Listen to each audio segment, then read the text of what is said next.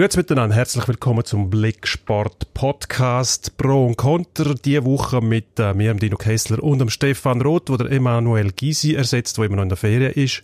Vertretung übernimmt er von der Vertretung von Michi Wegmann. Verdankenswerterweise hat er zweimal ausgeholfen. Jetzt schauen wir, wie es weitergeht. Die Themen, die wir das mal haben, sind eigentlich klar. Frauen-WM reden wir drüber. Roger Federer in Wimbledon, Copa America, Messi, Formel 1 und noch ein bisschen mehr Fußball bis grad. Pro und Konter. Das Streitgespräch. Eine Sportwelt, zwei Redaktoren, zwei Meinungen. Offensiv.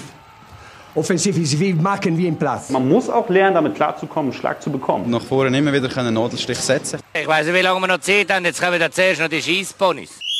Frauen-WM. Begeistert war bin ich, muss ich sagen. Ich habe etliche Matches geschaut. Ähm, nicht nur K.O.-Spiel. Ähm, der Fortschritt auf dem Feld hat mich überzeugt. Es hat ähm, Spielzeug gegeben, Dramatik, Dynamik, Spannung, Athletik. Ähm, ich muss sagen, es war wirklich ein gutes Spiel. Gewesen. Nur hat die, die Fußball-WM der Frauen für mich ein bisschen eine Überfrachtung erlebt an politischen Themen. Dass man die einzelnen ähm, Sachen betonen muss, finde ich gut. Sie müssen auch kämpfen, aber es gibt Sachen, die Megan Rapinoe, die mir sehr gut gefallen hat von der WM, hat für mich ein bisschen zu viel ähm, Eigenfuß gespielt. Das ist immer nur um sie, um den Trump gegangen. Was meinst du? Ja gut, äh, dich stört vor allem wahrscheinlich der Begriff Equal Pay, oder? Das, das sticht dich gerade, oder? Muss ich also, zugeben, also gleich, ja. Gleiche, gleiche Bezahlung für Männer und Frauen. Gleiche Bezahlung, ja. Sagen.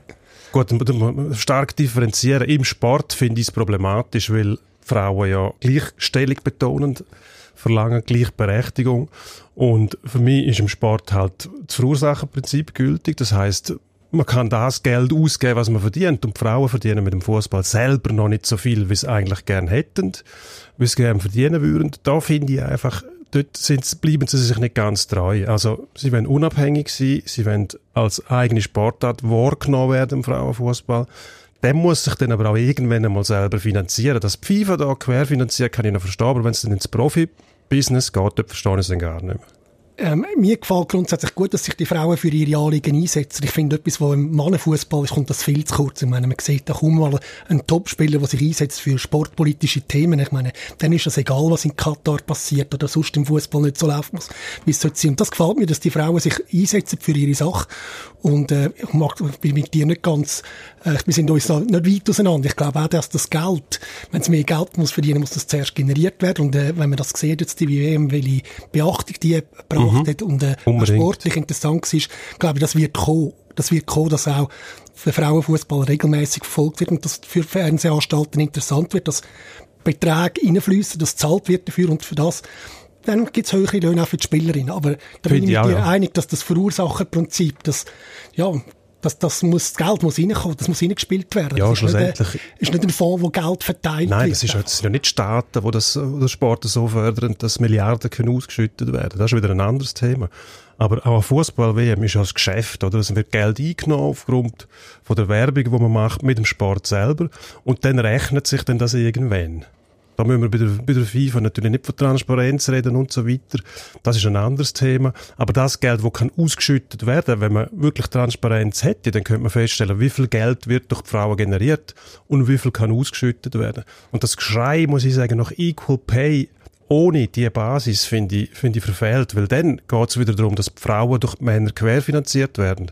Und das ist nicht der Sinn von der Gleichstellung oder der Gleichberechtigung. Ja, aber wenn man jetzt das gesehen hat, äh, der Frauenfußball hat sich gut positioniert äh, als äh, finde ich auch. auch im, in moralischer Hinsicht, oder? Man hat das Gefühl, ja. dort äh, wird sauberer gespielt, dort geht, geht man miteinander korrekter um, es ist mhm. sportlicher, äh, vielleicht ein bisschen Sport wie früher fast, oder? Also, und, und nicht, nicht so hochkommerzialisiert, aber es ist ein Bumerang.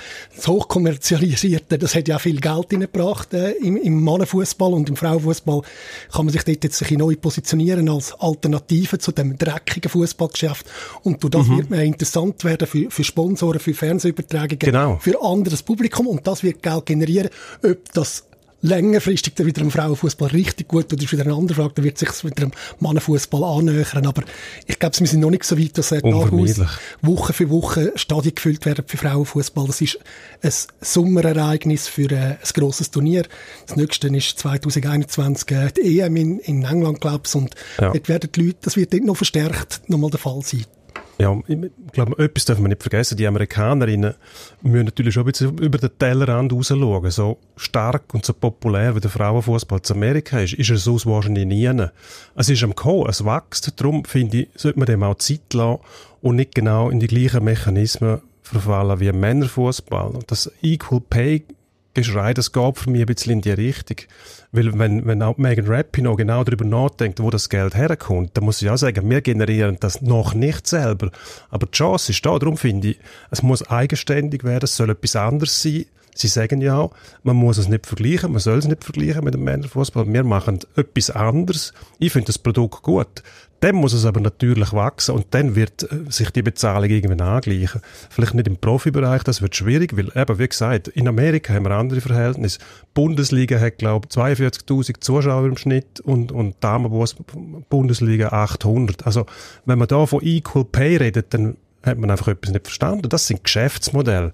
Das ist nicht Wohltätigkeit, sondern da wird das Geld ausgeben, was man einnimmt. Aber das muss man zuerst einnehmen. Fairerweise muss man sagen, dass Megan Rapinoe fast über nichts mehr anders äh, befragt wird. Äh, wenn sie an einer, an einer so Frauen-WM äh, antritt vor einer Pressekonferenz, dann kommt eine sportliche Frage, nämlich ob sie zu Weg ist, um zu spielen im Finale. Und der Rest sind alles politische Fragen. Trump ist natürlich ein super Name, um können Aufmerksamkeit generieren. Und die Gender-Debatte, die, die Equal-Pay-Debatte ist natürlich auch etwas, das weitertreibt als nur über den Sport aus und darum das sehr interessant mhm. ist, dann die Frage so zu stellen. Und, und dort, finde ich, kann man ihr keinen Strick daraus drehen, dass sie dann dazu Stellung bezieht und sich für ihre Sache, für ihre Sportart, für ihre Kolleginnen einsetzt. Oder Strick drehen will er nicht Ich bin einfach ein bisschen erstaunt gewesen, bin vor der WM begeisterter gewesen, aber ihr als nach der WM, muss ich sagen. Und zwar gestört hat mich auch nicht das Equal Pay, dort bin ich einfach nicht gleicher Meinung wie sie. Was mich gestört hat, ist, ist dass sie die Bühne gezielt nur dazu, oder zu stark dazu missbraucht hat, um mit dem Trump ihre Gefechte auszuziehen. Und das, das passt mir irgendwie nicht, weil das geht, ja, das ist natürlich auch reflexartig, weiß man ja genau, wenn man als Sportler gegen den Trump schießt, dann hat man die ganze Welt hinter sich, mehr oder weniger. Und das finde ich ein bisschen, mh, hm, irgendwo ist die Mannschaft für mich zu kurz gekommen. Also sie sagt, wir gehen nicht, wir machen das nicht, das wollen wir nicht. Hm, ja gut, das kann sie so anders ausfechten. Aber das hat sie eigentlich schon im Vorfeld von der WM mal gesagt. Das ist immer wieder aufgekocht worden. Und das ist halt wer sie ist als Sportlerin und als Frau, wo, wo, wo so auftritt und sich so positioniert und dass sie nachher dann nicht äh, einen Rückzieher macht, ist logisch, trotz WM oder auch dank WM, dank der Plattform, die man hat. Ich sage, Trump zu kritisieren ist international vielleicht ein bisschen attraktiver, als es in den USA ist, wo, äh, wo man sich auch viele Leute kann gegen sich aufbringen kann. Absolut. Wir schließen das Thema ab ähm, und kommen zu unserem äh, Lieblingstennisspieler, glaube Sind wir uns einig? Oder bin ich, bin ich da falsch? Wie weit schafft es Roger Federer in Wimbledon? Ähm, er hat jetzt gerade den 99. Sieg eingefahren dort. Ähm, ist auf der Spur von Jimmy Connors als Rekordhalter auf Rasen dort in Wimbledon. Ähm, aber wie weit schafft es? Bis jetzt ist es ziemlich einfach gegangen. Ähm, jetzt kommt kein Niki Schori, äh, wird eine grössere Nummer, das wird ein zäherer Brocken sein. Und nachher erwartet Rafael Nadal auf dem Weg zum Sieg. Dann kommt wenn er aus, dem, aus dieser Tableau-Hälfte rauskommt, nur zum erklären, um was es geht, dann kommt erst äh, Joker, Djokovic, äh, werden im Finale so weit. Ähm, Schafft es der Federer überhaupt so weit? Also gut, Nishikori, da bin ich verhalten optimistisch, dass es gut kommt. Ja, ich glaube, dass, dass äh, die Hürde sollte Federer können nehmen. Das ist Wimbledon, er ist gut drauf, hat, äh, hat sich einen Schwung aufgenommen in der letzten Runde. Ich glaube, das packt er. Und dann schauen wir weiter. Du hast jetzt schon gesagt, dann kommt Nadal. Vielleicht steht äh, der Herr Query hat vielleicht andere Vorstellungen.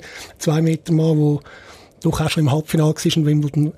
Äh, ja, das müsste man dann sehen, ob dann wirklich nachher der Verlauf so ist, wie du siehst. Ich lasse mich gerne überraschen. Ich, ich habe einfach, wenn ich ähm, an Nadal denke, dann packt mich das Grauen, so wie der auftreten ist, nur schon in Paris und jetzt auch wieder auf Rasen, sogar mit seiner Vorgeschichte von viel, verletzt, äh, viel, viel Verletzungen, die er hatte, Raubbau am Körper und so weiter und jetzt steht er auf dem Platz, als ob nichts gewesen wäre. Und wenn er so spielt und in so einer Verfassung ist, ist der wahrscheinlich nur schwer zu schlagen, egal wer da kommt. Äh, grundsätzlich ja, der Nadal ist mental ein Tier, eine Maschine, eine unglaubliche Figur, was er also wahrscheinlich einer der grössten Sportler in diesem Bereich aller Zeiten und wirklich in jedem Bereich. Aber wir reden von Wimbledon und der Roger Federer in Wimbledon gegen den Nadal, dort würde ich jetzt nicht gegen den Roger Federer wetten. Sollte man eigentlich nicht aufgrund von der Vorgeschichte. Seine, seine äh, acht Erfolge geben eigentlich nur am, am Federer recht, wenn man es so anschaut.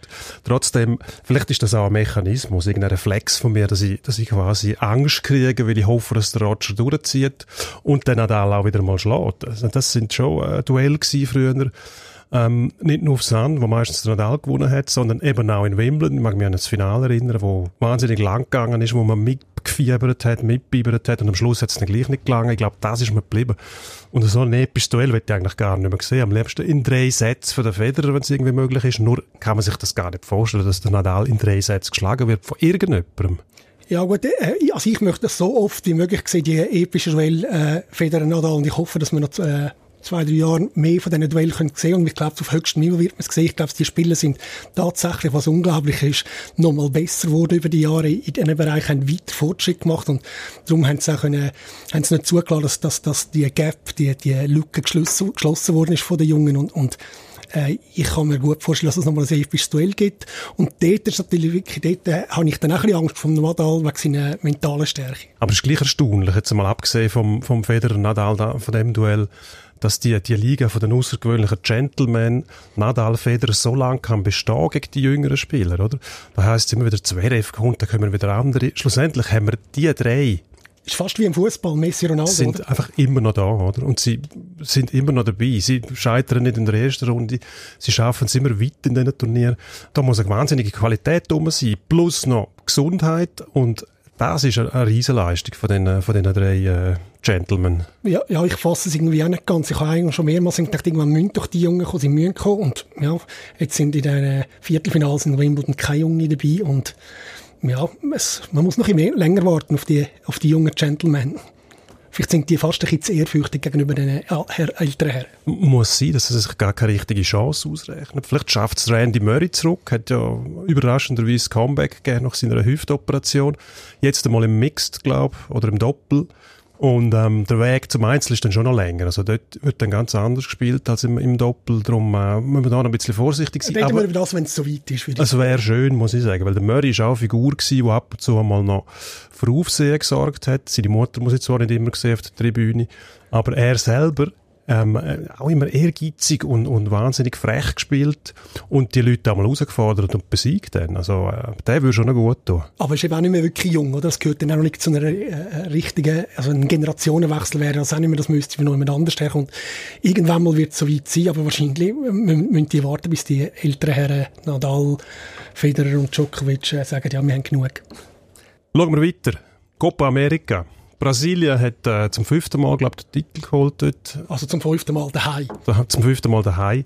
Ähm, was nicht allen gepasst hat, äh, Leo Messi hat sich ziemlich dezidiert geäußert zu diesen Vorgängen dort während der Copa America, hat von Korruption geredet und ist ziemlich deutlich geworden, also Korruption auf allen Ebenen, Verband, Schiedsrichter, alle haben im gleichen Strick gezogen, gezogen um den Sieg von Brasilien möglich zu machen und nur das ist der Grund, dass Brasilien daheim auch, auch hat können Also das ist sehr enttäuschend, dass der Lionel, Lionel Messi sich zu diesen Aussagen hinreissen lässt. Ich finde, das ist ein Mangel an Klasse, wirklich.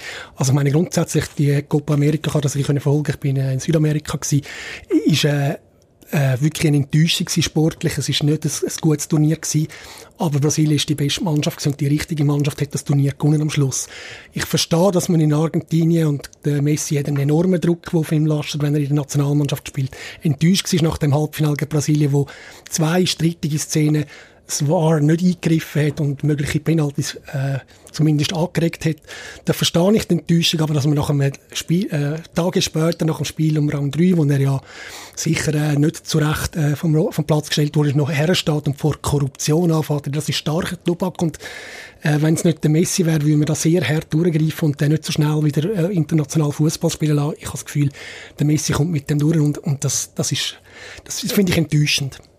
Er hat eine rote Karte gekriegt. Das heißt, er ist ein Spiel mindestens gesperrt und die, die Sperre wird er in der WM-Qualifikation wahrscheinlich absitzen. Genützt hat es auch nichts. Also, ja, also, überrascht ist ja niemand. Wenn man, wenn man südamerikanischen Fußball in Zusammenhang mit Korruption bringt, dann, ja, dann zuckt niemand mit, der, mit den Schultern, sondern sagen alle, ja, also die Sperre wird wir den nächsten Copa müssen absetzen, wahrscheinlich, wo ja schon wieder das nächste Jahr ist, wenn ich kein Durcheinander mache und dann die WM-Qualifikation erst später anfängt. Aber ich, ich glaube, die Frage wäre, ob der mal richtig aus dem Verhältnis, also ich meine, das ist ganz starker Tubak zu sagen, da ist Korruption Hintergrund, da ist, da ist ein Turnier manipuliert worden zugunsten mhm. vom Veranstalter. Ich meine, ich, ich würde nicht sagen, dass ich diesen, diesen Funktionären in südamerikanischen Fußball würde trauen. Dort ist so viel passiert in den letzten Jahren. Eben. Aber ich würde jetzt doch sagen, nicht auf dem Platz sondern vieles, äh, wenn es darum gegangen ist, äh, Gelder hin und her Fernsehverträge und so weiter. Dort, dort ist sicher nichts sauber gelaufen sogar. Aber, und dann fragt man sich, wieso soll es denn auf dem Platz sauber laufen, wenn man zum Teil die Schiedsrichterleistungen anschaut, ähm, Diskussionen um, um das War, dann könnte man schon auf die Idee kommen, dass da auf dem Platz nicht alles sauber läuft. Nur, die Frage ist, ist das nicht einfach nur ein Reflex vom Verlierer? Es ist ein, also die anderen hätten es vielleicht auch gemacht. Das ist ein bisschen die Art vom Südamerikaner, dass er dann halt zu Ausre Ausreden Zuflucht nimmt. Und man darf nicht vergessen, die nächste Gruppe ist, glaube ich, in Brasilien und Kolumbien, oder? Also dann wird ja in äh, in Ar Argentinien und Kolumbien, glaube ich. Oder Uruguay. Uruguay, Kolumbien, jetzt machen wir Nein, Argentinien, Argentinien ist Gastgeber. Und Kolumbien, oder? Und dann wird wahrscheinlich Argentinien auch irgendwie profitieren von dem, äh, von dem Heimvorteil. Und dann gleicht sich das Ganze wieder aus und die anderen werden ausrufen. Also da muss man ein bisschen vorsichtig sein. Ich finde es sympathisch, dass der Messi das Thema mal auf den Tisch bringt. Vielleicht löst das etwas aus. Oder überschätze ich da äh, unsere Freunde in Südamerika? Ich weiß nicht, ob es etwas auslöst. Ich, ich will nur mal sagen, äh, etwas, was wir jetzt da vielleicht gar nicht berücksichtigt haben, ist das VAR, oder? Das VAR, äh, finde ich, ist eigentlich eine super Sache, aber es, äh, es tut Ansprüche äh, ähm, quasi hervorrufen, dass man denkt, jetzt kann es keine Fehler mehr geben und es wird weiterhin auch dort Diskussionen geben und, und, und, und da gibt es keine perfekte Schiedsrichterleistung dank, Videohilfe. Die wird es nie geben, es sind weiterhin Menschen im Einsatz, die Sachen anders, anders taxieren, aber für den Fußballer, der, der hat dann immer das Gefühl, ja, am Fernsehen müssen sie es doch sehen, dann muss es nachher 100% richtig sein und durch das entsteht das Gefühl, dass wenn dann nicht so entschieden ist, wie man es selber einstuft, dass es manipuliert ist, dass es, äh, mhm. dass es korrupt ist und das Gut, würde ich nicht äh, unterschreiben. Das finde ich wirklich gefährlich, wenn man in die Richtung geht, von, von, von Topsportlern, die sonst nie sich positionieren, die solche Fragen herstellen. Und Korruption ist ein grosses, ganz grosses Wort, finde ich, und äh, das geht nicht. Gut, schließen wir das Thema ab, schlönen aber direkt den Bogen zum äh, Neymar, der auch mit Brasilien zu tun hat, in Brasilien aber nicht gespielt hat. Ähm, aus verschiedenen Gründen ist erstens mal verletzt, zweitens spielt sich neben dem Spielfeld auch noch irgendetwas ab, äh, was nicht sehr appetitlich ist, lassen wir das mal weg müssen die selber lösen irgendwann. Äh, auf jeden Fall ist der Neymar massiv in Kritik geraten. In Brasilien von seinen Landsleuten auch. Die Mannschaft hat ohne ihn gewonnen. In äh, Paris will man ihn auch nicht mehr. Heißt jetzt, er hat Freigabe gekriegt, kann irgendwo hinwechseln, wenn es valables Angebot reinschneit. Äh, der Neymar hat sich in den letzten Jahren eigentlich selber zu Grund gerichtet. Äh, so weit würde ich nicht gehen. Ich glaube, äh, er, er hat jetzt gerade eine Phase, wo, wo er sicher äh, nicht so gute Schlagziele hat. Äh, eben, dass, dass er an dieser Copa, wo Brasilien gewonnen hat, selber nur auf der Tribüne gesessen ist und hat äh, höflich applaudieren und, und ein bisschen an den Partys dabei sein, äh, ist sicher nicht förderlich. Aber grundsätzlich, glaube ich, hat äh, Paris-Abstecher sich für ihn nicht gelohnt. Ich meine, äh, wenn man von Barcelona weggeht, hat man einfach in der Regel nicht so viele Chancen dabei zu gewinnen, weil es ist ein Club mit enorm viel Goodwill auf der ganzen Welt. Wenn, wenn man mhm. hier reist, sieht man überall Kinder mit Barcelona lieben, ob das in Asien, in, in Südamerika äh, oder in Europa ist. Und, äh, ja gut, das ist klar, ja. Aber das, jetzt geht es um den Neymar und, und Barcelona. Und er, als er weg ist von Barcelona, hat das Gefühl gehabt, er sei grösser als, als, als er war. Und, und dort, äh, ja, mit dem hat auch Erwartungen geschürt, die er nachher nicht können erfüllen Und Paris Saint-Germain ist nicht, nicht mal in die Nähe von der Champions League gekommen. ja, er wollte grösser sein als, als die wirklich Grossen, nämlich Messi und Ronaldo, mehr verdienen auch, mehr Anerkennung kriegen. Aber für das fehlen, fehlen vor allem die Leistungen auf dem Platz. Erstens mal die, zweitens ist er viel verletzt, drittens sorgt er für Aufsehen mit seinen Schwalben, mit seiner Theatralik mit Vorfällen neben dem Platz, Gott hat Ronaldo auch.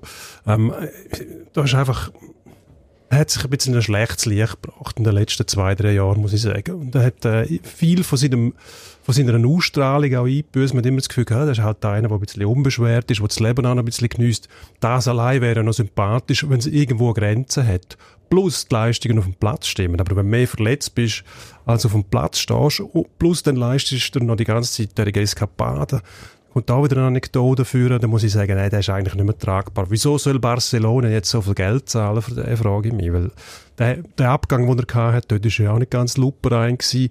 Jetzt macht er in, in Paris eigentlich wieder das Gleiche, bestreikt das Training. Äh, muss sagen, ich führe jetzt nicht gerade von Streik reden. Man, man hat ja gesehen, wie der Knöchel ausgesehen hat vor der Ja gut, er hätte müssen anwesend sein, sagen wir es so. Ja, Und das hat er, hat er aber- nicht gemacht. Aber ich glaube, dort haben ja beide Seiten ein bisschen äh, angefangen, den Blinker rauszutun für die Trennung, oder? Also ich meine, wenn man eben die, äh, die Aussagen von Leonardo von, von Paris gehört, man sagt, ja, wenn das Angebot kommt, ein gutes, korrektes Angebot, das ist natürlich sehr ein, ein Ermessensspiel, aber die Türen ist offen zum Gehen.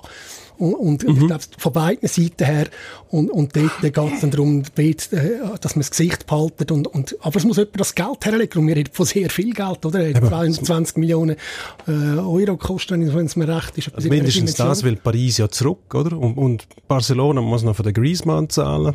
Heißt zwar, das zahlt er selber die Ablösesummen, aber das ist ja eigentlich der Club, der sie zahlt. Also wo nehmen die das Geld her? Erstens mal. Zweitens, wenn sie so viel Geld ausgeben für den Mann, wo, wo sie quasi versäckelt hat vor ein paar Jahren und jetzt nur noch durch Eskapaden auffällt, ist der überhaupt noch so viel wert? Also ich frage mich dann schon, lohnt sich so ein Investment noch? Weil Barcelona hat ja den Messi als Superstar und der Neymar ist so wie ich, wie ich das einschätzen kann, jetzt kommt nicht einmal ansatzweise ein Messi her auf den Platz. Ja, wir haben vorher über Tennis geredet, wie weit äh, die nächste Generation von, von Federer und Co. Äh, entfernt ist. Der Neymar ist näher an Messi als Ronaldo, würde ich sagen, vergleichsweise. Es ist keiner in den letzten Jahren so näher an die hergekommen wie er.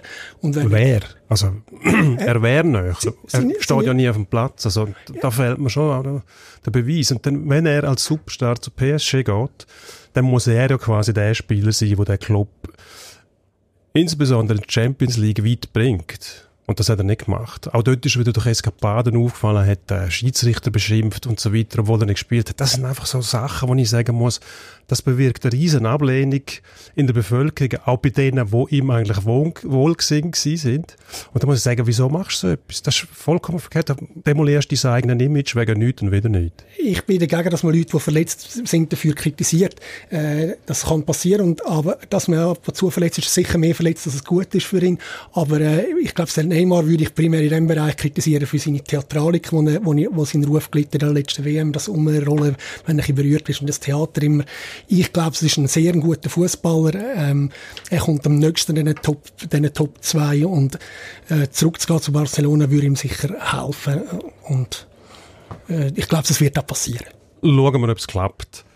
Jetzt machen wir, wir mal den Bogen zur Formel 1. Wir haben ähm, vor zwei Wochen, knapp zwei Wochen, in äh, Spielberg, Österreich, etwas erlebt, was man noch selten gesehen hat, die Saison. Nämlich Mercedes ist dominiert worden, die sind sogar abgefallen, haben nachher von Problemen geschwätzt mit der Kühlung. Sie haben äh, das ganze, ganze An Antriebsstrang nicht können auf Temperatur halten. Und das ist, das also komisch suspekt? das ist sehr suspekt. Ja. Also so ein perfektes Team, wo eigentlich alles im Griff hat, permanent. Hör ich, verstehe ich dich richtig? Willst du uns sagen, die haben absichtlich verloren? Das wollte ich nicht wollen sagen. Doch, das ist es sagen. Nein, ich, ich finde es einfach ein bisschen schottisch halb hoch, muss ich sagen. Wenn so ein perfektes Team, wo wirklich alles im Griff hat und für alle Eventualitäten gerüstet ist, von ein paar Grad Wärme überrascht werden und dann die Motoren plötzlich nicht mehr laufen.